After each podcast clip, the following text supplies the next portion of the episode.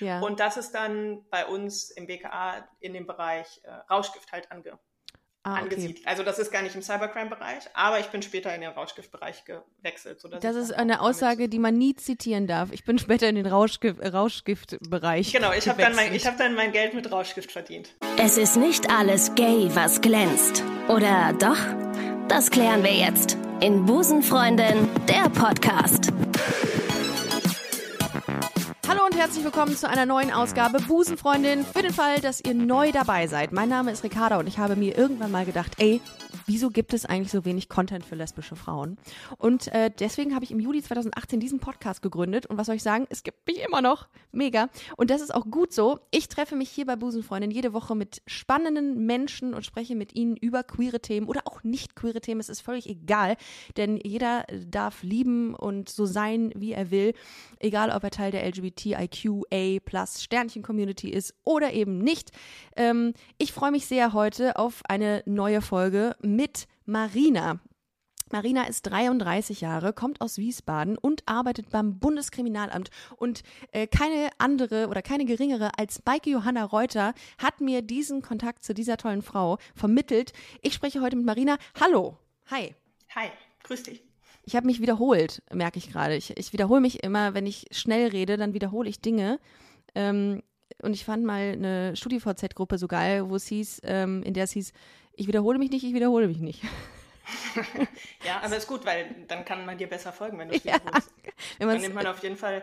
doppelt hält besser. mit. Doppelt, Genau, doppelt hält genau. besser. Marina, äh, genau, ich habe es gerade schon erwähnt. Äh, wir haben, ähm, du hast, äh, oder wir haben uns über Maike Johanna Reuter kennengelernt. Maike hat mir vor einiger Zeit mal eine WhatsApp geschrieben, gesagt, hey, hättest du mal Bock, ähm, das Thema Bundeskriminalamt oder Busenfreundin im Bundes- oder Busenkriminalamt, wäre in dem Fall korrekt, ähm, darüber was zu machen. Und ich direkt ähm, sofort Ja gesagt. Äh, wie, wie seid ihr ähm, verbunden miteinander? Das habe ich gar nicht gefragt. Ja, also Mike und ich sind auf die gleiche Schule gegangen. Ich war eine Stufe über ihr und Ah. Ja. war mit ihrem Bruder in einer Stufe dementsprechend. Und weil Maike und ihr Bruder dementsprechend auch nicht weit auseinander sind, war Maike auf vielen ja, Partys oder Dingen so des Freundeskreises äh, aktiv. Ja. Und ja, da haben wir uns kennengelernt. Während der Schulzeit hatten wir gar nicht so viel miteinander zu tun. Ja. Mm, Das hat aber danach irgendwie, es ist so weitergelaufen und wir haben immer noch Kontakt. Ähm, Ich fand Maike auch immer ein bisschen gut. Aber irgendwie lief dann Wer nicht? Wer nicht ist die Ja, Frage, genau. Marina. Genau. Ich kenne so Ja. viele Frauen, die immer einen Crush auf Maike hatten oder Mhm. haben. Und äh, ich weiß gar nicht, ist, ohne, also gar, ohne es böse zu meinen, ich finde Maike großartig, aber ich hätte, also äh, ich bin auch froh drum, weil ich könnte nicht mit ihr so äh, locker umgehen, wenn ich, äh, wenn ich äh, zitternd irgendwie hinter Mikro mit ihr gesessen hätte, zehn, zehn Folgen. Äh, aber, aber also es gibt sehr viele Frauen, sehr viele Frauen, die Ja. auf sie stehen. Grüße an dieser Ja. Stelle, Shoutout an Maike.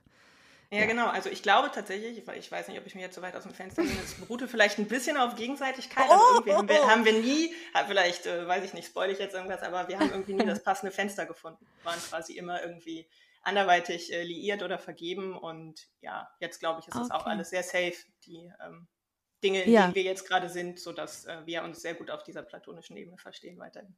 Ja, Freund, Freundschaft, also äh, Friendzone. Nee, ohne Plus. Ohne Genau, Plus. Friendzone. Freundschaft minus. Ohne Plus. Äh, Genau. Wie ist, bist du in einer Beziehung gerade? Ich bin verheiratet, ja. Ach, okay. Seit wann? Ähm, verheiratet bin ich seit Oktober 2020. Habe ich ähm, richtig schön im Lockdown geheiratet. Schön. Eigentlich wollten Ja. wir schon im Mai heiraten, aber da war Maskenball. dieser Komplett-Lockdown. Ja. Ja. genau. Ja. Es war, Okay. Wobei im Mai wäre es nicht mal ein Maskenball, im Mai wäre es ähm, ein alleine, wir sitzen vom Fernseher und feiern unsere Hochzeit gewesen. Oh. Deshalb haben wir es dann verschoben auf Oktober in der Hoffnung, dass es besser wird. Damals waren wir noch so Mhm. dumm und glaubten der Politik. Ja. Aber im Mhm. Oktober war es dann so, dass wir immerhin mit äh, Familie und ein paar Freundinnen und Freunden feiern konnten. Und Ja. war ganz schön. Also, Ja, wie viel wart liebe ihr? in Zeiten von Corona, wie viel waren wir? Ich glaube 20 oder 15, Oh ja, okay. glaube ich sogar nur. Ja, Ja. also wirklich ganz, ganz klein. Auf der anderen Seite äh, lag, lag mir das so. Also ich mag jetzt so diese ganz großen, fetten Partys nicht. Oder, oder Partys schon, aber so du- diese Feierlichkeiten halt nicht. Ja, also ich denke mir, ich habe letztens noch mit einer Freundin drüber gesprochen und dachte mir, wie teuer das einfach wird für einen. Mhm. Das ist ja, lo bist ja locker 25 Mille los, wenn du eine Party machst äh, oder Oh ja. mit guten, also mit, mit, mit einer äh, ordentlichen äh, äh, Gruppe, also mit weiß ich nicht wie vielen Leuten, da bist du echt so viel Geld los. Ich dachte mir, oh. Und das stell mal vor, das dreimal, weil du dich irgendwie Genau, dann, äh, ja. scheiden lässt oder so. Ja, Naja, Fun Fact ist schon meine zweite. Ähm, hm, Marina, es wird Ehe immer interessanter. Es wird immer interessanter. Also meine Aber du bist eigen- drei war- Du bist 33. Und Ganz also das zweite Meine- Mal jetzt geheiratet. Genau. Das erste war eine eingetragene Lebenspartnerschaft. Die Ja. eingetragene Lebenspartnerschaft an sich hat nicht so lange gehalten. Ich war sehr lange mit, Mhm. mit der Frau zusammen, mit meiner ähm, Mhm. Ex-Frau. Ähm, wir haben Mhm. dann geheiratet, aber letztendlich hat es dann ähm, nicht funktioniert am Ende, sodass wir insgesamt fast Shit neun Jahre happens. zusammen waren, aber davon halt nur, Oh. nur in Anführungszeichen ein Jahr eingetragen verpartnert oder wie man das dann nennt oder verheiratet haben wir es halt genannt. Ja. Hat das denn, äh, hat dieses, ähm, das Label verheiratet dann irgendwas gemacht mit euch? Also ich meine, wenn man, wenn man neun Jahre oder acht Jahre zusammen ist und dann ein Jahr verheiratet und sich danach trennt, ist es dann, oder war das sowas wie, wir retten nochmal irgendwie unsere Beziehung? Ganz, ganz unangenehme Frage, die ich hier gerade stelle. Aber manchmal, das ist so Problem. immer, es ist immer so ja. interessant, weil es gibt Leute oder Paare, die dann heiraten, um, um zu sagen, wir geben dem Ganzen nochmal so einen Push. Also wir versuchen es nochmal, indem wir heiraten oder ein Kind kriegen und dann ist das aber eigentlich gar nicht die Lösung für das Problem, sag ich jetzt mal. Ja, also zu dem damaligen Zeitpunkt äh, war ich mir sicher, dass ich das will und war Mhm. auch äh, voll all into it und so weiter und so fort. Aber jetzt rückblickend betrachtet, glaube ich schon, dass es ähm, eine Form von, wir versuchen das zu retten, wo wir beide vielleicht schon das Gefühl haben, dass es nicht mehr ganz so gut läuft nach der langen Zeit. Äh, Ja. Aber es war jetzt nicht, also es war kein bewusster Akt im Sinne von, wir machen das jetzt nochmal, weil ansonsten wird das ja überhaupt nichts. Ähm, Letztendlich Mhm. haben wir dann irgendwann, glaube ich, beide festgestellt, dass es ja auch so nicht geht. Das Problem ist natürlich, es ist dann deutlich aufwendiger, sich zu trennen. Ne? Du musst da erstmal so ein Ja. Trennungsjahr machen, dann kommt die Scheidung und so. Also es ist natürlich dann irgendwie bürokratisch ein bisschen aufwendiger, was das betrifft, aber wir sind äh, mittlerweile wieder richtig gut befreundet, also das ist auch alles gut. Äh, ganz schlimm. Also Oh, der, gut. der Classic Lesbian Move, also Best Ja, Friend, my natürlich, Ex und natürlich. so. Ja, Ja. genau, das, äh, das läuft. Ja, aber das ist schön. Das ist schön. Das habe ich äh, letztens auch, mit wem habe ich darüber gesprochen? Mit einer Bekannten, da war ich essen und ähm, sie hatte sich nach fünf, sechs Jahren äh, von ähm, ihrer äh, Partnerin getrennt und da habe ich auch gesagt, äh, dass es eigentlich so schade ist, wenn man's man, wenn man mit seinen Ex-Frauen, Freundinnen keinen Kontakt mehr hat, weil man hat ja so eine intensive Zeit miteinander verbracht, ne? Also sei es jetzt irgendwie auch wenn du zwei Jahre zusammen bist, ist es intensiv gewesen und es ist echt schade, wenn es nicht mehr, wenn's man, wenn man es nicht mehr kitten kann. Insofern finde ich das Total. schön, dass ihr da irgendwie wieder zueinander gefunden habt, aber erst mit einer,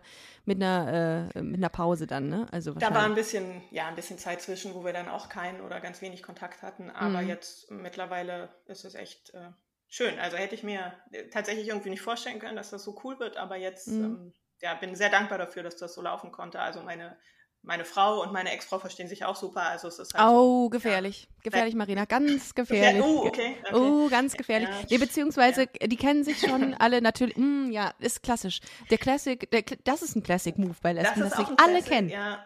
Ja. Ja. wobei die beiden kennen sich tatsächlich jetzt nicht so über zwei Betten oder so, sondern die haben sich so. also über mich als, also ich war das. Ja. Also die kannten sich vorher vielleicht, aber nicht so richtig. Also keine Ahnung. Man Insofern, äh, man weiß Ja. es nicht. Aber es ist, äh, ist witzig. So. Ja, das ist schön. Aber Ich weiß so. Hauptsache, alle, alles ist äh, harmonisch. Das ist immer das, das beste, die beste Grundvoraussetzung für alles und Ja. hat nicht irgendwie Krieg oder so.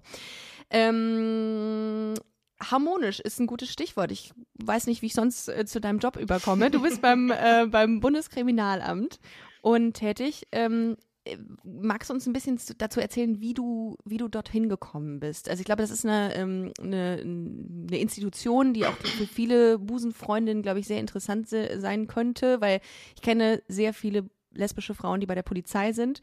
Bundeskriminalamt hatte ich so in der Form jetzt noch nicht, aber darum sprechen wir auch heute. Ähm, wie kommt man, äh, wie kommt man dahin? Ja, wie kommt man dahin? Was- Ich glaube, mein, mein Weg war jetzt nicht so der, der klassische. Mhm. Nach der Schule habe ich erstmal angefangen, Molekularbiologie zu studieren, weil ich Bio Klassik, total toll fand klassisch, in der Schule. natürlich. klassisch. Sehr Ja, das ja, ist klar. typ, typische, typischer Einstieg. Und Mhm. ein Molekularbiologie. bisschen blöd war, ja, habe ich, also es war ein bisschen blöd, weil ich fand Bio zwar toll in der Schule und dachte, ich studiere dann Bio, aber ich hatte Chemie und Physik in der neunten Klasse abgewählt. Und für ein Biologiestudium, insbesondere wenn es Molekularbiologie ist, braucht man durchaus sehr viel Chemie und Physik. Und dann im dritten Semester kam Biochemie und da war das ähm, Thema. Das waren, das waren alles Fächer, Marina, da habe ich nur abgekackt. Da habe ich, das kann ich ja jetzt im Nachgang auch so sagen, ich habe da wirklich, äh, also ich habe eine vier Minus nach der nächsten geschrieben. Es war, ich weiß nicht, wie ich das geschafft habe, wahrscheinlich irgendwie mit Spicken oder so. Ähm, weiß ich nicht mehr genau, ob das der Fall war, aber ähm, es, also Respekt an dieser Stelle. Dann Ja, kannst du gut, auch Mathe, äh, ne? Dann kannst du auch, dann hast du auch Ähm, Mathe. Ja, das war das, das war auch ein Problem. Mathe und Physik waren ja dann irgendwann ab der Oberstufe irgendwie so ähnlich oder Ja. gleich, keine Ahnung. Ja. Also es waren die naturwissenschaftlichen Fächer außer Bio waren jetzt nicht so unbedingt auch meine, meine Favorites, aber Ungern, ja. ich wollte es halt eigentlich ganz gerne machen, weil ich Mhm. nämlich, äh, ich komme aus so einer MedizinerInnenfamilie, Mhm. wollte aber Medizin nicht machen, weil ich kranke Menschen irgendwie nicht, nicht so gern hab oder wollte nicht so viel mit kranken Menschen zu tun haben Ja. und dachte mir, okay, dann gehe ich eher vielleicht dann auf die, auf die kleinere Ebene, so Molekularbiologie. ja. Wo gesunde Molekularmedizin. Menschen sind, ja. Also wo du dann im Labor mit Oder gar keine Menschen hast. Ja. Genau, keine Menschen so. Ja, jedenfalls, äh, aber das war dann irgendwie am Ende doch nicht so. Und hinzu kam, dass mir dann klar wurde, ist halt so geil, wie man so total äh, blauäugig und naiv irgendwie an die Dinge rangeht, wenn man Mhm. aus der Schule kommt, dass mir irgendwie klar wurde, wenn ich in dem Bereich ähm, weitermache, dass ich dann auf jeden Fall auch Tierversuche und so weiter irgendwann Ah, machen werde. Und ich ja. war zum damaligen Zeitpunkt schon so ein bisschen interessiert daran, äh, dass Tieren nicht so viel Schaden zukommt, etc. Mhm. Weshalb das dann für mich am Ende irgendwie auch einer der Gründe, warum ich gesagt habe, hier Molekularbiologie ist dann irgendwie am Ende doch nichts. Dann Mhm. habe ich einen ganz klassischen Move gemacht, von der Molekularbiologie zur Soziologie gewechselt. Hab, Mm, ja, habe ich auch gemacht. Mhm. Ja. Aber ich habe es viele nicht fertig lesbische gemacht. Frauen. Um es, Ja. äh, um es tatsächlich mal über einen Kamm zu Wirklich? scheren. Ja, also äh, Und dann in Gender Studies. Ja, mhm, Queer Studies. Äh, so soziale Studien äh, sowie Sozialwissenschaften, soziale Arbeit. Da gibt's sehr, sehr viele von. Also um nicht, ich möchte natürlich jetzt nicht aus der die Klischeekiste eröffnen, aber es ist tatsächlich ähm, aus meinen Sozialstudien, die ich einfach ganz alleine gemacht habe, kann ich festhalten, dass äh, sehr viele lesbische Frauen tatsächlich äh, soziale Arbeit studieren. In Pflegeberufen tatsächlich? auch. Ja. Interessanterweise kenne ich auch drei, ähm, You see? drei Busenfreundinnen, die soziale Arbeit studiert Ja, haben. Interessant. du. Ja, Ja. ja. äh, das ist ein neuer, neuer Ja. Gedanke. Ja, interessant. Genau, auf jeden Fall Soziologie habe ich dann angefangen. Ja. Fand das auch super cool, super spannend und es hat mir Spaß gemacht. Und ich wollte dann einen Master in Kriminologie machen, weil ich mich Oh, immer schon geil. gefragt habe, Mhm. immer schon gefragt habe, nicht warum werden Menschen kriminell, sondern warum werden die meisten nicht kriminell. Das habe ich, ähm, hab, hat mich immer interessiert, warum so viele oder der überwiegende Teil der Bevölkerung sich an die Regeln hält, die so gegeben werden. Oh, da ich gab's nicht mehr, studieren. Gab's nicht mal ähm, so, eine, so einen geilen, ich weiß noch, oh, das kriege ich aber jetzt nicht zusammen, schade eigentlich. Es gibt von Rousseau, glaube ich, so eine Theorie, ähm, dass alle Menschen irgendwie gut geboren, also als, als Mhm. gute Menschen geboren werden oder auch als schlechte Menschen. Mhm. Und äh, das muss ich da, oh, das ist ganz, äh, ganz gefährliches Halbwissen gerade, aber das ist super spannend, muss ich mal nachreichen jetzt hier an dieser Stelle. Aber äh, Ja. hast du wahrscheinlich im Soziologiestudium auch irgendwie gelernt, ne? Warum Genau, Menschen, aber ich kann es jetzt auch nicht, ähm, Mhm. das Halbwissen auch nicht äh, vervollständigen. Ah, okay, Also da ja. äh, erinnere ich mich, aber es gibt Ja. ja. es gibt ja so verschiedene Ansätze, Ja. die ne, auch kriminologisch, weil ich habe, um vorwegzunehmen, ich habe dann tatsächlich auch noch Kriminologie studiert, allerdings erst später, weil während ich Soziologie studierte, stellte ich fest, damit verdient man ja gar nicht mal so viel Geld. Ja, das Und hab kann ich dann- bestätigen. Mhm. Ich habe dann gedacht, okay, was kann man sonst so machen? Und dann war ich in so einem ähm, Seminar, ich hole jetzt voll weit aus, also wenn Nee, es ist langweilig gut. Bescheid. Ja. war ich in so einem Se- Seminar, mein Studienfach ist das Falsche, was soll ich tun? War total witzig, weil da war so eine Psychologin und man musste immer so verschiedene Aufgaben machen, Fragen beantworten, sagen, was man gern macht und so. Und am Ende hat sie mich gefragt, ob ich schon mal drü- drüber nachgedacht hätte, zur Polizei zu gehen. Und tatsächlich hatte ich bis zu diesem Zeitpunkt noch nie daran gedacht, zur Polizei zu gehen. Also ich habe nichts gegen die Polizei oder hatte auch nie was gegen die Polizei. Ähm, mir ist schon klar oder war auch immer schon klar, warum man die braucht. Aber ich kam eher aus so einem linksliberalen Mhm. Umfeld, vielleicht eher so, dass Polizei jetzt nicht unbedingt äh, mein Traumberuf gewesen ist. Mhm. Habe aber dann gedacht, naja gut, was soll's? Und ich hatte eine Zeit lang sehr viel über die RAF gelesen. Und Mhm. da spielt das BKA ja eine recht große Rolle. Ja. Und dann habe ich gedacht, was macht eigentlich das BKA? Und habe mir die Internetseite angeguckt und dachte, ach, da bewerbe ich mich mal. Und dann bin ich da tatsächlich reingekommen und seitdem In den gehobenen oder in den höheren Dienst? in den gehobenen Dienst. In gehobenen. Der gehobene Dienst, also wenn du dich ähm, äh, in der Polizei generell gibt es ja verschiedene Laufbahnen, mittlerer, gehobener und höherer Dienst. Den Mhm. mittleren Dienst haben nicht mehr alle Bundesländer, die meisten haben eigentlich gehobenen Dienst. Das bedeutet einfach nur, dass diejenigen, die dann dort im gehobenen Dienst arbeiten, einen Bachelorstudiengang gemacht haben. Ah, okay.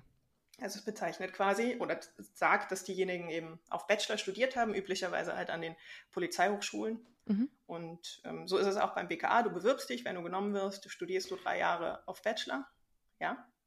Also du bist quasi nach dem Soziologiestudium, hast du Kriminologie studiert und bist dann aber nochmal an die Polizeihochschule gegangen? Äh, nee, ich habe Soziologie nicht fertig studiert. Ich so. habe mich quasi beim BKA beworben. Die haben mich genommen. Die haben dann gesagt, nee, sie können aber nicht in zwei Sachen, also sie können nicht zwei Sachen gleichzeitig machen. Du kannst ja nicht in zwei Studiengängen immatri immatrikuliert sein. Ja, das habe okay. ich gesagt, gut, dann Soziologie lasse ich dann. Ja. Und habe dann äh, das erstmal fertig gemacht. Und dann habe ich später berufsbegleitend noch Kriminologie an der Uni Hamburg studiert. Ah, okay. Das hatte ich Genau. auch übrigens mal vor. Kriminologie fand Ja? ich super spannend. Hm, Das gibt es auch in. Regensburg, oder?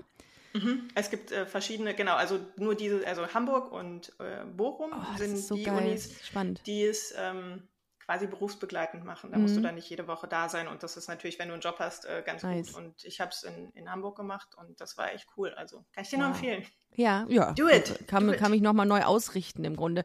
Ja. Ja, ähm, und dann, dann bist du in den gehobenen Dienst gekommen, äh, in, mit Sitz, also BKA sitzt ja in, in Wiesbaden. Mhm, genau. Also wir haben, wir haben drei Standorte, Ach so, aber ich bin okay. tatsächlich nach Wiesbaden gekommen. Ja. Nach Wiesbaden. Das heißt, du bist da hingezogen und ähm, das war dein erster Job nach dem Das war Studium. mein erster richtiger Job nach dem Studium. Genau, ich bin schon, äh, als ich Molekularbiologie studiert hatte, nach Mainz gezogen. Das ist ja auf der anderen Seite. Also Mhm. das ist quasi, ne?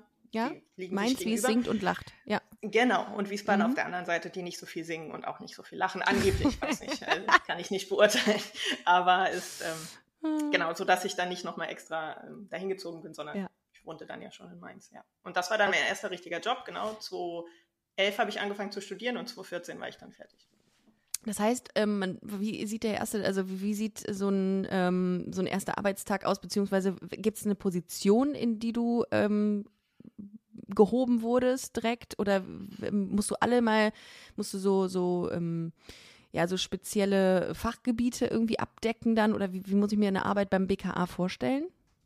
Also das ähm, hm, ist natürlich super stark abhängig davon, in welchem Bereich du bist, weil letztendlich Mhm. ist das BKA unglaublich vielfältig. Also du kannst ganz viele verschiedene Dinge innerhalb dieser Behörde machen. Und jetzt für meinen Fall war es so, dass ich nach der Ausbildung in den Bereich Cybercrime gekommen bin. Oh, okay. Und Mhm. ähm, ja, da, also ich sag mal, wie sieht so ein normaler, oder was ist das Erste, was du machst an einem Arbeitstag im BKA? Dein Computer an. Also es ist eine sehr schreibtischlastige Arbeit. Das soll das jetzt ist nicht aber auch Tag langweilig klingen. 1. Das ist, das ist Das Tag ist Tag 1. 1 und das ist auch Tag 538. Also, ist- Mehr also es- passiert da nicht. Ja. Nee, das, du machst den an und dann sitzt du einfach. Okay. Und dann machst du halt irgendwelche Sachen, ja, je nachdem, in welchem Bereich du halt tätig bist. Was ich sagen wollte, ist, dass Okay. es halt sehr, schon sehr schreibtischlastig ist. Also der überwiegende Teil der Arbeit im BKA. Das, ähm, wir haben zwar auch so ein paar operative Bereiche, also operativ heißt so tatsächlich mit Ermittlungen und rausfahren und Sachen machen und so. Das ist aber anteilsmäßig der kleinere Teil innerhalb der Behörde. Mhm. Und sonst du halt Cybercrime? viel- ja. Cybercrime, ich habe gestern ähm, eine neue, die neue Staffel von How to Sell Drugs Online Fast geguckt.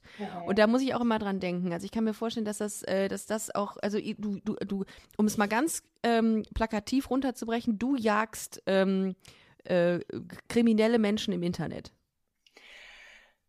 Äh, Ja, also genau, das BKA macht das oder die Polizei ja insgesamt Also und das du, BKA du als. Teil, ja, okay. Ich, Mhm. ich, ich als Teil, genau. Oder beziehungsweise, ne, du hast ja Das verschiedene Bereiche. Hm? Das lernt man dann. Also man, das ist, das war Tag eins. Man lernt, äh, wie man ähm, Menschen, die kriminelle Dinge im Internet tun, ähm, ähm, ja, fängt. Oh Gott, wie sich das fängt. anhört. genau. Ermittelt Man- und dann Hinter der, ihn äh, her surft. und genau, und dann der, der Ju- Justiz äh, zu, ähm, zuleitet oder so. Ja, Das okay. lernt man, genau. Also das lernt man Spannend. jetzt nicht im Rahmen des Studiums, sondern im Rahmen des Studiums kriegst du eigentlich so eine Generalbeschulung für alles Mhm. oder Generalbesolung oder wie man das nennt, für alles, was so auf dich zukommen könnte im BKA und dann, je nachdem, in welchem Bereich du kommst, wirst du dann nochmal spezialisierter darauf vorbereitet. Ähm, In manchen Bereichen ist das besser und zielgerichteter als in anderen und in manchen ist es auch einfach aufwendiger, weil gerade Cybercrime ist natürlich ähm, recht komplex für Ja. manche mehr, für manche weniger. Also du musst da nicht nochmal ein eigenes Informatikstudium irgendwie leisten, aber du musst schon die Grundfunktionsweisen des Internets verstehen und insbesondere natürlich so Ermittlungsansätze und so weiter HTTP immer vor die, äh, vor die Adresse setzen. Das ist, Das ist gut, ja. www. hilft sonst auch, ja. Auch. Aber das, was du, was du gerade gesagt hast mit ähm, How to Sell Drugs Fast Online, whatever, ich habe Ja. die Serie, ich habe die erste Staffel geguckt, ich muss die Ja. zweite mal weitergucken. Sehr gut. Ähm, das ist tatsächlich Also es geht jetzt sehr ins Detail, falls es dich langweilt, sag Bescheid. Also du hast im, im BKA hast du den Bereich, der macht Cybercrime. Das ja. ist allerdings nicht alles, was mit dem Internet zu tun hat, sondern Cybercrime sind tatsächlich die Straftaten, die sich zum Beispiel gegen, also Cybercrime im engeren Sinne in Anführungszeichen heißt das. Die Polizei hat immer ja. so crazy Namen. Das heißt, das sind alle Straftaten, die sich gegen Datennetze und so ähm, wenden. Also das heißt Hacking-Angriffe, oh. Trojaner, mhm. Malware und so ein Kram. Also wirklich das, was halt so auf der technischen Ebene mhm. passiert und jetzt so Drogen übers Internet verkaufen. Das heißt in der Polizeisprache Tatmittel Internet. Also man nutzt das Internet, um eigentlich eine klassische Kriminalitätsform zu begehen in Anführungszeichen, nämlich Drogen verkaufen übers Internet.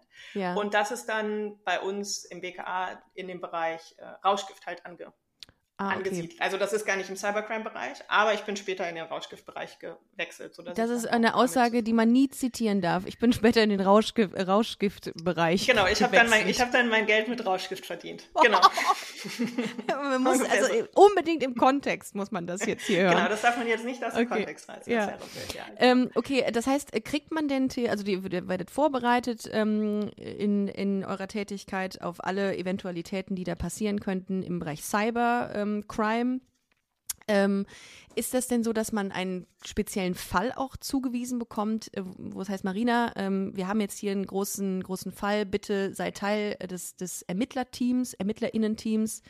Oder wie muss ich mir das vorstellen? Oder ist es erstmal die Grundausbildung, die da, ähm, ja, die da äh, zu, zu absolvieren ist? am Anfang? Also wenn du, wenn du fertig bist mit deinem Studium, bist du eigentlich äh, fertig. Das heißt, mhm. du hast in Anführungszeichen alle Möglichkeiten normal mitzuarbeiten, jetzt okay. in so einem ja. Ermittlungsbereich zum Beispiel. Mhm. Ich selber bin gar nicht in den Ermittlungsbereich gekommen, sondern ich bin in so einen Bereich gekommen, der eher so Lagebeobachtung, Auswertung von Phänomenen und so gemacht hat. Also mhm. Das ist nochmal ein anderer Bereich, wo das BKA halt sehr aktiv ist, weil du ja auch, um, ich sag jetzt mal, Schwerpunkte zu setzen in der Kriminalitätsbekämpfung, musst du ja wissen, was geht denn eigentlich so? Oder was passiert so? Wie entwickelt sich die Lage? Welche Möglichkeiten gerade im Bereich Cybercrime gibt es? Welche neuen technischen Fortschritte und so weiter? Ah, was nutzen die Täterinnen, Täter neuerdings und so weiter? Und da gibt es halt einen Bereich, der beschäftigt sich eher so damit, halt zu gucken, was kommt so Neues, welche Informationen haben wir, also Informationen sammeln, auswerten mhm. und dann anwenden und so. Und dann der andere Bereich ist eben die klassische Strafverfolgung, wo dann Fälle äh, stattfinden oder st stattfinden nicht, aber wo Fälle halt ermittelt werden oder Sachverhalte ermittelt werden. Und ja, da hätte es mir auch passieren können, wenn ich in so einen Bereich gekommen wäre, dass es dann heißt, hier Marina, das ist äh, dein Ermittlungsteam und ihr habt mhm. den und den Fall und jetzt mach mal mit. Und die, die Ausbildung dann jetzt tatsächlich in diesem jeweiligen Bereich erfolgt hat durch die Kolleginnen und Kollegen. Du hast dann halt erfahrene ähm, BKAlerinnen, BKAler, mhm. die dir halt dann beibringen, wie es geht. Mhm. Im Idealfall können sie es auch. Also das, das wäre Das ist gut. gut. Das ist immer gut, wenn man jemanden hat, der es kann. Ähm, ich habe mal vor einiger Zeit mit einer äh, mit einer Bekannten gesprochen, die eine Bekannte hat, die auch beim BKA, aber hier in Köln arbeitet? Hm, die könnte beim LKA, nee, LKA sein, genau. Aber das ist in Düsseldorf. dann ist genau, dann äh, ja. genau. Meine Bekannte ist aus Köln und die hat eine Bekannte, die beim LKA arbeitet und die ist im Bereich Kinderpornografie. Und dann habe ich gefragt, wie wie schlimm ist das bitte, wenn du dir sowas angucken musst? Und dann meinte sie, das ist äh, kann man gar nicht irgendwie in Worte fassen. Du du stumpfst natürlich dann irgendwie ab nach einer Zeit. Also es ist nicht mehr immer so, dass du so emotional daran gehst, wie, wie meine, wie meine Person das tun würde, wahrscheinlich, wenn es mhm. sowas, wenn, wenn ich sowas sehen würde. Ich stelle mir das ganz, ganz furchtbar vor, sowas zu sehen, mhm. das erste Mal. Ja, auf jeden Fall. Also Kinderpornografie ist auch ein Bereich, äh, dem sich das BKA natürlich widmet und mhm. äh, in dem man sich auch Videos oder Fotos Bilder angucken muss. Mhm. Das ist allerdings ein Bereich, in dem ich nie gearbeitet habe und auch nie arbeiten werde oder will, weil ja, ich es okay. eben nicht kann. Und okay, das gut. ist äh, auch so, dass man mhm. ähm, dazu nicht gezwungen werden kann. Also wenn okay. du sagst, Kinderpornografie kann, kann ich nicht arbeiten, ist nichts für ja. mich, dann sagt keiner, muss so aber. Ja. Also das ist schon, schon bekannt oder auch schon klar, dass das ein extrem extrem schlimmer Arbeitsbereich ist, der natürlich ja. auch krasse psychische Folgen für ja, die Kolleginnen und Kollegen haben mhm. kann und äh, dementsprechend also auf der ja. anderen Seite kann man wirklich dankbar sein, dass es diese Kolleginnen oder Kollegen gibt, die das auf aufdecken ne? und diese wirklich perversen Menschen ähm, hoffentlich auch auffliegen lässt oder diese Ringe, es sind ja meistens immer so Kinderpornografie-Ringe. Ja. Ähm, okay, also es gibt viele, gibt es irgendwelche Bereiche, von denen du sagst, da möchte ich auf jeden Fall noch hin, also weil du da irgendwie ein spezielles Interesse dran hast? Mm, es gibt super viele Bereiche, die ich mhm. spannend finde, die das BKA eben bearbeitet oder für die das BKA Zuständigkeiten hat. Da könnte ich jetzt gar keinen unbedingt rausgreifen. Mhm. Also wenn, wenn du nach äh, Phänomenologie, wie man so schön nennt, mhm. nennt äh, gehst, dann finde ist natürlich Terrorismusbekämpfung oder Terrorismusabwehr oh, immer interessant. Ja. Generell Staatsschutztätigkeiten, also der Schutz der freiheitlich-demokratischen Grundordnung oder so, das ist natürlich super spannend. Aber es gibt auch Bereiche im BKA, die jetzt nicht spezifisch irgendwelche Phänomen also oder Phänomenbereiche bearbeiten, sondern die einfach ähm, dazu da sind oder deren Aufgabe es ist, eben die anderen Arbeitsbereiche zu unterstützen. Mhm. Sei es durch irgendwelche Technik, sei es durch bestimmte Ermittlungsmaßnahmen, die dann ähm, bereitgestellt werden oder so. Also es gibt super spannende, vielfältige Bereiche und das Gute ist eben, da das BKA so vielfältig ist, wird man, glaube ich, also muss man den Arbeitgeber nicht wechseln, um was komplett Unterschiedliches zu machen. Das ist, ähm, ja, schon ganz schön. Du hast es gerade angesprochen, vielfältige Bereiche. Wie ist das mit, der, mit den MitarbeiterInnen im Bundeskriminalamt? Würdest du sagen, dass, ähm, dass, ja, dass die Mitarbeiterschaft oder MitarbeiterInnenschaft divers genug ist und vielfältig genug? Hm. Die Frage ist, was ist vielfältig genug? Also, ob, ob es mh, hm, die Realität also divers, abbildet? Die Realität, also ob es die Bevölkerung abbildet, da kann ich ja. sagen, nein. Okay. Definitiv nicht. Mhm. Das liegt zum einen schon an den Zugangsvoraussetzungen, also mhm. dass du Abitur haben musst und dass du mhm. dann nochmal studiert haben musst. Das heißt, die Leute haben ähm, tendenziell ein höheres Bildungsniveau, also mehr mhm. Leute mit äh, Studienabschluss sind in der Behörde tätig. Dann, äh, ich kann dir jetzt nicht genau sagen, wie der Anteil der Kolleginnen und Kollegen mit Migrationshintergrund ist. Der ist mhm. allerdings nach meiner Wahrnehmung definitiv auch nicht so wie in der Bevölkerung. Mhm. Und äh, hinzu kommt, dass natürlich jetzt im Polizeivollzugsdienst, also das heißt, wir haben ja auch äh, Kolleginnen und Kollegen, die eben keine Polizistinnen und Polizisten sind, sondern die in äh, Tarif beschäftigt sind, also in mhm. anderen Bereichen tätig sind, dass in den, ähm, im Polizeivollzugsdienst auch die Frauen nicht ähm, gleichmäßig repräsentiert sind. Also wir sind ja, glaube ich, eigentlich in der deutschen Bevölkerung 51 Prozent Frauen. Das mhm. sind wir definitiv nicht. Ich glaube, im BKA, und wir sind schon weit, aber das ist jetzt auch ganz gefährliches Halbwissen, sind wir über 30 Prozent mhm. mit den Frauen im äh, Vollzugsdienst. Und ja, das ist natürlich auch nicht Wahrscheinlich zu wenig, ja.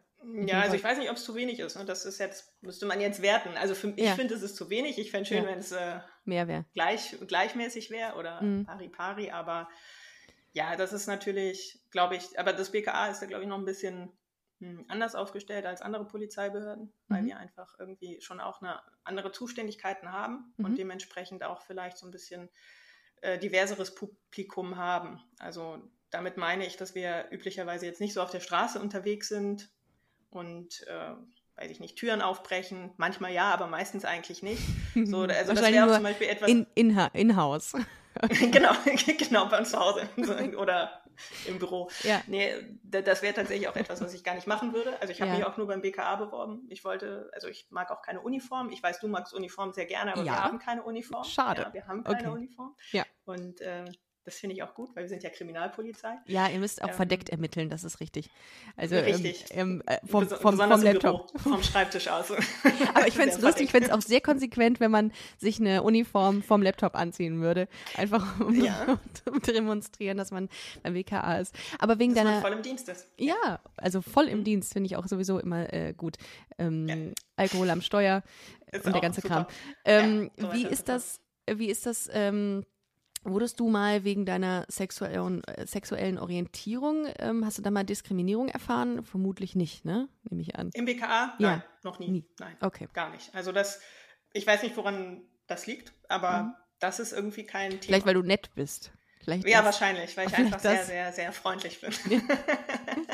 nee, ja, das, es wäre wär natürlich schlimm, wenn das, äh, wenn das irgendwie mal passiert wäre, aber äh, gut. Ja, also ich kann tatsächlich auch nur für mich sprechen. Ich äh, kenne allerdings viele Kolleginnen, die lesbisch sind und von denen habe ich dergleichen auch noch nie mhm. was gehört. Da mhm. gibt es eher vielleicht unerfreuliche Erfahrungen, weil man eine Frau ist. Also im Kontext ah, ja, von Sexismus eher ja. könnte ich mehr berichten zu tatsächlich. Aber ja. Ähm, bevor wir darauf eingehen, es gibt ja ähm, in den vergangenen Jahren äh, gibt es ja extrem viele Verdachtsfälle ähm, von, die ähm, ja, aktenkundig geworden sind, ähm, sei es rechtsextreme, rassistische oder antisemitische Chats ähm, in Polizeibehörden. Ähm, wie würdest du das einschätzen? Ähm, ist das der Grund, warum viele Menschen das Vertrauen in die Polizei verlieren? Und ähm, wie ist das bei euch? Gab es so einen Fall mal bei euch irgendwie von irgendwelchen Chatgruppen, wo sowas passiert ist? Mm, ich beantworte erst eine zweite Frage. Mhm. Also ja, wir hatten gerade recht aktuell vor ein paar Monaten ist ein Fall bekannt geworden, der schon ein bisschen länger zurücklag, wo es mhm. auch eine Chatgruppe gab, in der mhm. wohl rechtsextreme oder rassistische Inhalte und auch äh, frauenfeindliche Dinge geteilt wurden. Und das ist mhm. ähm, bekannt geworden. Und ähm, um das zu verknüpfen mit deiner ersten Frage, ich glaube, dass es auf jeden Fall ein Grund ist, warum Vertrauen in die Polizei verloren geht innerhalb ja. der Bevölkerung. Vielleicht auch ein Grund, warum Respekt verloren geht gegenüber der Polizei innerhalb der Bevölkerung.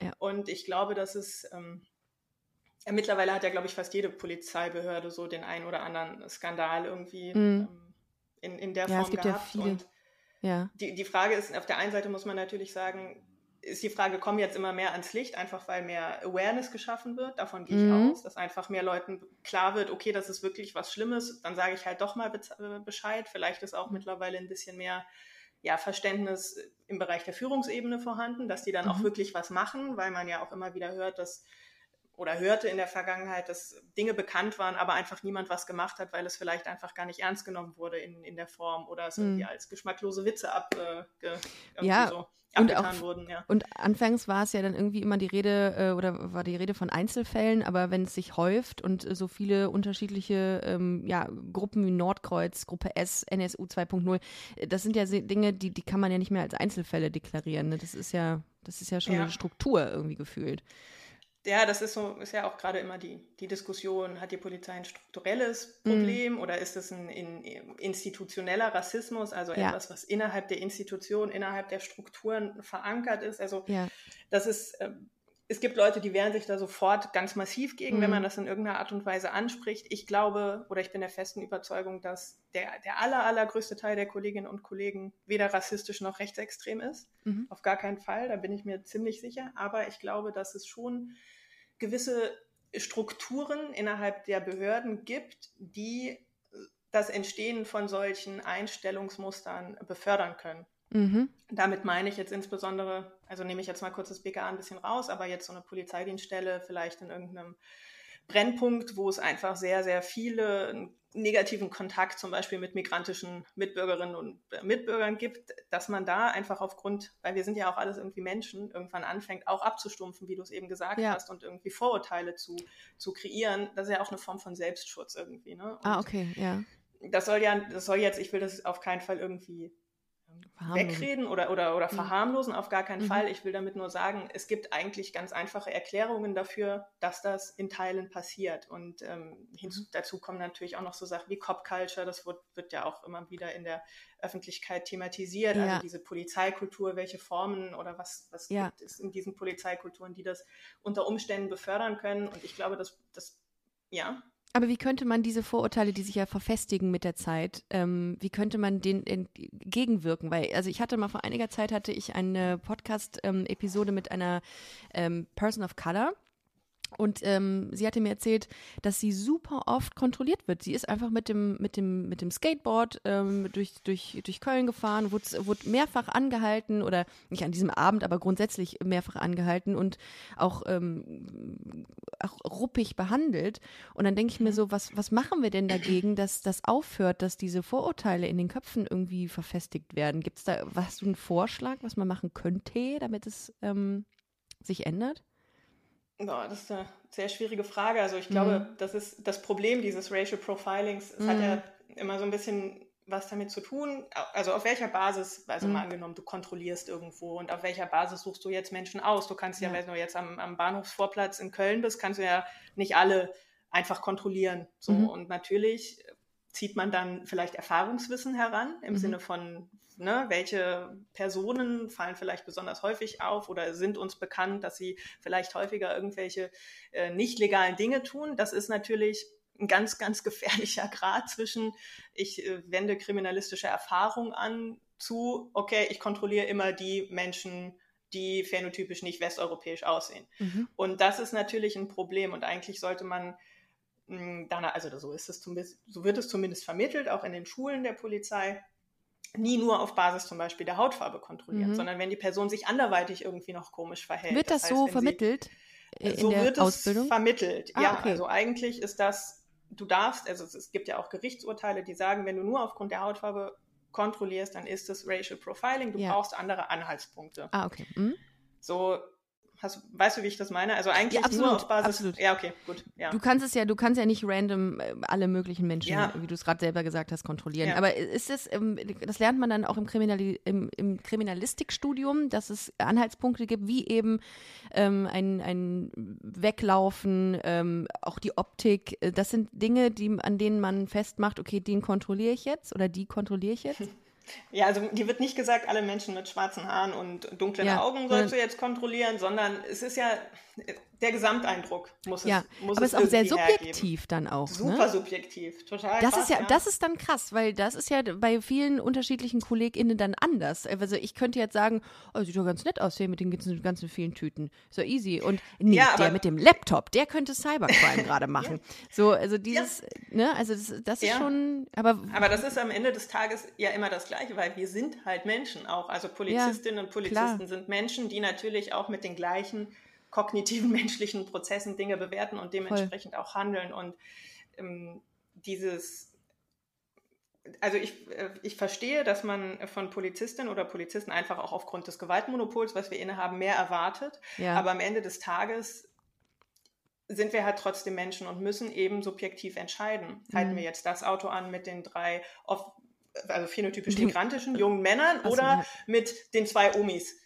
Wen kontrollieren wir jetzt? Also ja, ja das ist dann ja. so ein, äh, ja, und dann ist natürlich leicht heranzuziehen, irgendwie die Erfahrung, die du bisher gemacht hast. Üblicherweise sind halt vielleicht die drei migrantisch aussehenden jungen Männer, die, bei denen es sich mehr lohnt als die beiden Omis. Mhm. Es sei denn, irgendwie ein geschicktes Drogenkartell hat sich überlegt, sie nehmen jetzt nur noch Omis, um Drogen zu schmuggeln. Äh, ich wollte gerade sagen, ich so. wollte gerade sagen, ja. das war auch Teil äh, der, der neuen Staffel von, ich mache gerade komischerweise viel Werbung dafür, ähm, für die ähm, How to Sell Drugs Online Fast, äh, sind die nämlich, äh, haben Drogen geschmuggelt tatsächlich über die Grenze und ähm, haben äh, das dann so äh, deklariert, dass einer äh, der Fahrer, ähm, der ähm, im, im, Rollstuhl sitzt, äh, dass ja. er einfach so seine letzte Reise macht und, äh, wir haben dann sehr auf die Tränendrüse gedrückt. Aber das, äh, ich habe tatsächlich auch mal so eine Geschichte gehört ähm, von Bekannten von Bekannten, die gesagt haben, ja, wir fahren immer rüber äh, nach Holland, holen uns da was äh, zu kiffen und äh, fahren immer mit dem ähm, mit den Familienvan, wo dann hinten irgendwelche äh, also Kindersitze Baby drin sind. on board oder Ja, so. Baby ja, on board, so. das kleben die dann auch immer drauf, äh, um nicht angehalten zu werden, weil das natürlich ablenkt. Also besser, als ja. wenn du ähm, mit so einem kleinen äh, VW Polo, äh, der innen äh, voller Rauch gelegt. ist, tiefer gelegt genau, und voller Rauch gelegt. ist mit Raster-Faris ja, genau. darin. ähm, äh, das, ja, geht halt nicht. Aber ja, gut, ist, halt ist, so. ist, eine ja. Technik, ist eine Technik. Ist eine Technik, also aber nichtsdestotrotz, Racial Profiling ist schlimm und mhm. ich ähm, ja. stelle mir vor, dass es sehr, sehr schlimm sein muss für die Betroffenen. Und ich kann es nicht mhm. nachvollziehen, eben weil ich einfach ähm, ja, weiß bin. Und mhm. aber ich glaube, dass es einfach äh, ganz furchtbar sein muss, eben weil, genau wie du gesagt hast, die ja dann nicht irgendwie nett kontrolliert werden, sondern leider, leider ja. häufig also, da auch schon eine Form von Abwertung, also wie ich hörte, mitgeschwungen ist. Mhm. Da kann ich auch nicht genau sagen, woran das dann liegt. Ähm, aber nichtsdestotrotz glaube ich, um das nochmal zu schließen, dass mhm. die wirklich der überwiegende Teil der Kolleginnen und Kollegen eigentlich keine rassistischen Grundwerte haben mm. oder keine, ja. keine, rassistischen Einstellungen haben, ja. Und das Schlimme ist, dass man eben durch diese Leute, die es haben, ähm, eben diese Haltung ja. dann entwickelt. Und das finde ich so traurig den Leuten gegenüber, die ähm, wirklich ähm, cool sind, die offen sind, ähm, liberal und tolerant und ähm, ja. und, und, und ja, eine, eine richtige Form von ähm, so eine, eine inkludierende Haltung ähm, anderen Menschen gegenüber haben. Und das finde ich immer so schade, dass es dann die gibt, ne, die alles kaputt machen.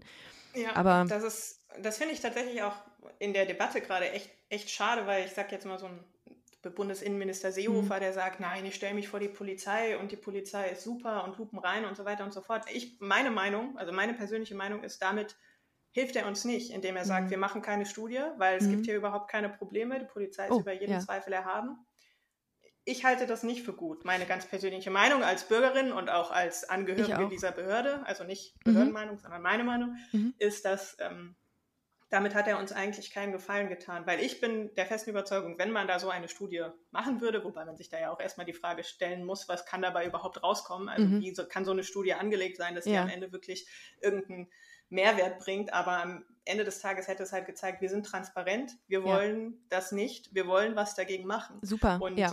Ich glaube, dass der größte Teil auch, oder die Kolleginnen, mit denen ich mich umgebe, klar, irgendwie sucht man ja auch immer Leute, die, die einem ähnlich sind. Das heißt, ich Mhm. bin ja auch irgendwie in einer, in einer Bubble, ja. auch in meinem Kolleginnenkreis, aber alle sind eigentlich der Auffassung, dass uns damit nicht geholfen ist, Mhm. weil wir wollen eben genau, wie du gesagt hast, diejenigen, die halt diese Werte, diese Grundwerte der freiheitlich-demokratischen Grundordnung nicht vertreten und zum Beispiel halt nicht der Ansicht sind, dass alle Menschen die gleichen Rechte verdienen, Ja. die wollen wir nicht in der Polizei. Absolut, und ich die gut. wollen wir Gute Ansicht. Ja. finden und die wollen wir auch dann idealerweise vielleicht ja, loswerden oder ja. woanders Nee, vollkommen richtig. Haben, weil die haben in der Polizei nichts, versuch, Absolut. nichts zu verloren. Das ist meine Ja. Meinung. Und Ja. ähm, um nochmal auf deine Frage von vorhin einzugehen, was kann man dagegen machen, dass sich diese rassistischen vielleicht Denkweisen oder Vorurteile festsetzen? Man könnte natürlich überlegen, dass, dass Leute mehr rotieren, dass halt jemand nicht Ewigkeiten in einem Brennpunkt aktiv ist, dass man viel mehr Supervision macht, also das heißt, dass sie sich irgendwie nachbereiten in ihren Einsätzen und so. Und das ist nämlich nach meiner Erfahrung, gut im BKA haben wir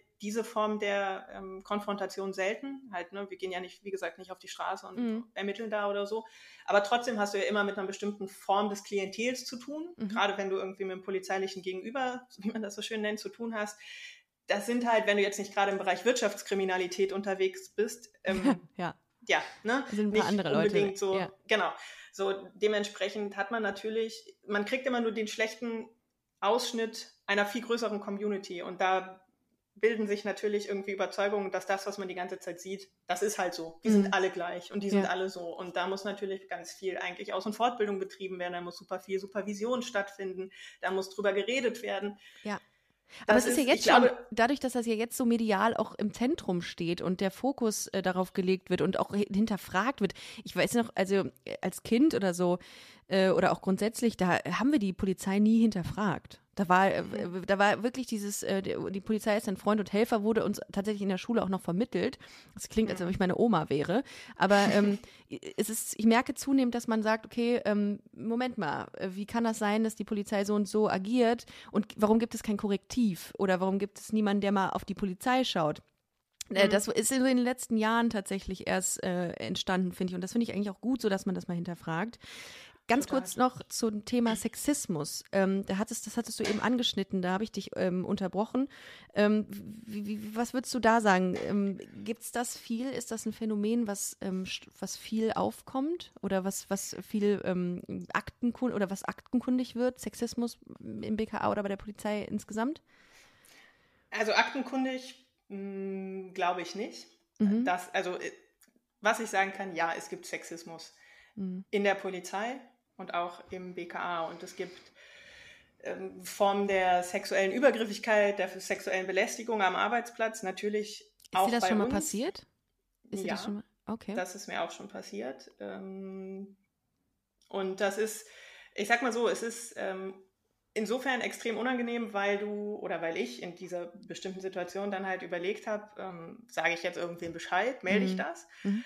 Aber gleichzeitig halt das Problem hatte, dass ich wusste, wenn ich das mache, habe ich direkt einen, kriege ich einen Stempel, kriege eine bestimmte ähm, Wie ja, viele von- Frauen? Viele Frauen denken genauso wie Genau. du. Mhm. Genau, und das Krasse ist, im Vorfeld habe ich gedacht, das ist noch gar nicht so lange her, dass mir das passiert ist. Im Mhm. Vorfeld habe ich gedacht, sowas würde mir niemals passieren. Ja, Mhm. wenn mir hier mal einer irgendwie so kommt, ne? Ja, ja, aber dann steckt man irgendwie auf einmal doch stark in den Strukturen drin und überlegt sich das ganz genau, ob man das dann machen will, ob es das einem wert ist, Mhm. weil es ist ein, ähm, Hat Konsequenzen. also es hat Konsequenzen, genau. Und zwar nicht nur für genau. den Täter, sondern auch für die Opfer Nee. tatsächlich. Genau, Voll. auch für die Opfer, genau. Absolut. Und ähm, letztendlich, ja, ich habe nichts gemacht. Ich habe mit den betroffenen Kollegen darüber gesprochen. Wir haben das auch geklärt und das war in Ordnung, so dass ich mir dann hinterher auch wieder in den Spiegel gucken konnte, nachdem ich das mit dem Kollegen geklärt habe. Aber Mhm. nichtsdestotrotz ist es natürlich eine, eine, ein strukturelles Problem, insofern als dass es vielen Frauen so geht. Dass Ja. Frauen, ne, das muss ja, Ja. nicht nur irgendwie tatsächlich ein sexueller Übergriff im Sinne von, man wird angefasst, wo man nicht angefasst werden will, sondern es reicht ja schon ein dummer Spruch.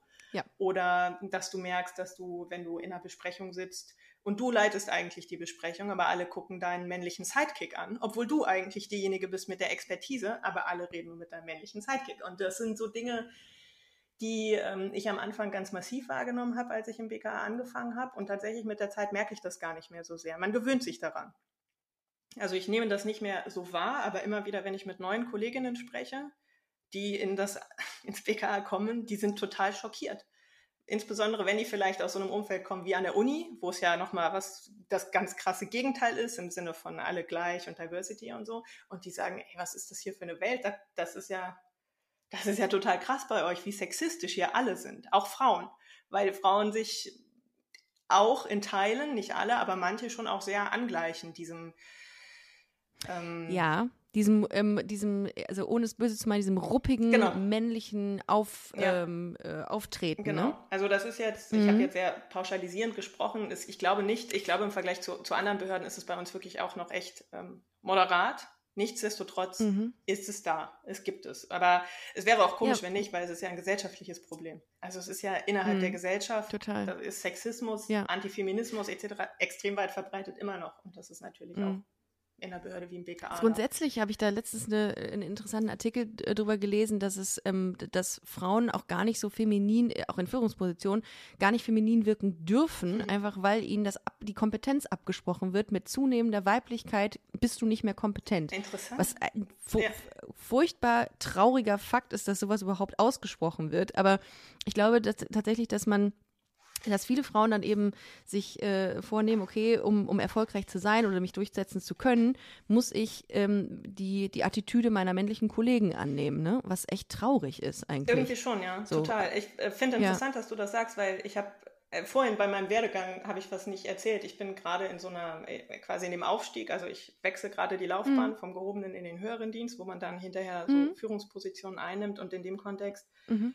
ähm, muss man nochmal studieren und mhm. im Rahmen dieses Studiums hat man ein Modul, das nennt sich Führungslehre. Und in diesem Führungslehre-Modul geht es dann eben darum, wenn du eben deine neue Position einnimmst, wie du dann auftrittst, welche Probleme du hast bei deiner Rollenfindung in der neuen Position und so weiter und so fort. Und da fand ich interessant, dass es überhaupt gar nicht thematisiert wird, dass Frauen eben aufgrund der Tatsache, die du gerade geschildert hast, generell schon mal irgendwie benachteiligt sind, weil entweder erfüllst du die die erwartete Rolle der Führungsposition. Das sind dann eher so die männlichen, maskulinen Attribute, die dem zugeschrieben werden. Dadurch verstößt du ja. aber gegen deine geschlechterstereotype Rollenzuschreibung, weil dann bist du nämlich entweder ein Mannsweib oder eine Hardcore-Lesbe oder aggressiv oder was weiß ich, ja. die eiskalte ja. Karrierefrau, whatever, weil du eben gegen deine Geschlechterstereotypen Zuschreibungen verstößt. Aber wenn du deine Geschlechterstereotypen Zuschreibungen ähm, ausübst, eben verständnisvoll, emotional, was weiß ich, kooperativ, kommunikativ, effektiv, dann bist du aber nicht geeignet als Führungskraft. Oh Gott. Crazy. Oh Gott. Da kriege krieg ich total Bauchschmerzen, wenn ich das höre. Das ist so, das ist so schlimm ja. eigentlich. Oh Gott. Ich glaube, es ist tatsächlich im Endeffekt, äh, hört sich das jetzt schlimmer an, als es ist, weil letztendlich kannst du. Ja, aber es ist es leider ist so. Ich höre das auch so. ständig. Ja, es ist auch, und gerade, ja. ich meine, in der Polizei, ich will jetzt nicht sagen, dass es noch eine Männerdomäne ist. Wir haben sehr viele Frauen, allerdings in den Führungsebenen deutlich weniger. Also mhm. das dünnt sich nach mhm, oben, ne? wie überall auch in, in der Natürlich. Polizei. Wie es halt, halt Classic, so ja, ja. Es ist halt so. Wir haben ja. weniger Frauen in Führungspositionen und ich glaube auch, dass Frauen es ähm, schwerer haben, das ist jetzt meine persönliche Meinung, es schwerer haben, ähm, diese Führungsposition von Anfang an gleich gut auszuüben, weil sie kommen nämlich mit ein bisschen mhm. Vertrauens, also die haben weniger Vertrauen. Ein Mann hat schon ein Vertrauen, weil er ist halt ein Mann. Und natürlich ist er jetzt hier in dieser Führungsposition. Ja. Bei der Frau ist es so, mal gucken, was die so kann. Wie ist denn die da reingekommen? Ja, ja, entweder das, wie entweder das im schlimmsten Fall oder ja, mal gucken, was die so kann. Mhm. Und dann irgendwann, für mhm. eine Frau macht sie das schon ganz gut. So in dem, in dem Kontext. Und wie witzig. In jeder Branche, in jeder Welt, in jedem Kosmos ist das gleich. Ja. In der Comedy ist das tatsächlich Ehrlich? auch so. Ne? Ich habe das auch okay. mal gehört, ja, von, äh, von Frauen, die auf Bühnen stehen, Stand-up machen, kommt immer erstmal, wird erstmal mit äh, so verschränkten Armen, ist das Publikum erstmal so und sagt, ja, gucken, was die mhm. kann, ne? Mal gucken, ob die lustig ist. und dann, ähm, äh, ja, so nach der Show, ja, was lustig. Für eine Frau war das schon das gut. Das ist immer, genau. ja, ist gut, ja, ja, kann sie, kann sie. Äh, und das ist so, das ist schwierig, finde ich. Aber ich finde zum Beispiel Menschen wie dich, die äh, sehr, sehr reflektiert über, über ähm, alles wahrnehmen und so, super wichtig. Und ich, ich hoffe sehr, dass, äh, dass du ganz schnell, schnellstmöglich in eine Führungsposition kommst, um äh, die ähm, die Frauen einfach äh, an, angemessen zu repräsentieren. Also danke, danke. Ähm, sehr, sehr cool. Wenn es mehr von dir gibt, bitte. Das wäre toll. Äh, danke. Äh, weil ich glaube, dass das, äh, das täte ähm, den, den äh, Institutionen sehr, sehr gut. Ähm, du, wir sind fast am Ende unserer Zeit.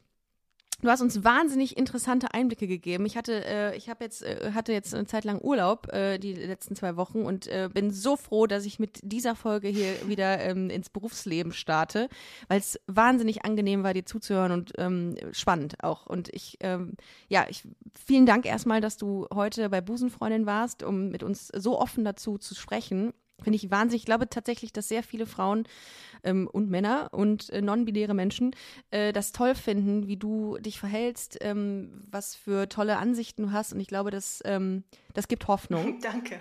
Und ähm, was ist, wenn Leute dir schreiben wollen, um noch mehr über den Beruf ähm, oder die Laufbahn beim BKA zu erfahren? Können wir da nochmal irgendwie, äh, kann man dir irgendwie schreiben? Ähm, Ja, ich, bist du irgendwo erreichbar? Ich kann dir einfach eine E-Mail-Adresse zur Verfügung stellen, die du weitergeben kannst. Das Ja, in gut. Okay, sehr gerne. Ja. Das heißt, schreibt uns eine Direct Message bei Instagram oder eine E-Mail, kontakt at busenfreunde-magazin.com und wir leiten das Marina weiter. Sofern ihr Interesse habt, mehr über ähm, die Laufbahn zu erfahren oder über das, was Marina dort zu berichten hat. Marina, vielen, vielen Dank für deine, für deine Worte. Wir hören uns nächste Woche. Checkt auf jeden Fall gerne unseren Instagram-Account busenfreundin-podcast oder geht aufs Magazin busenfreundin-magazin.com. Wir hören uns nächste Woche Sonntag. Macht es gut, ihr Lieben. Tschüss.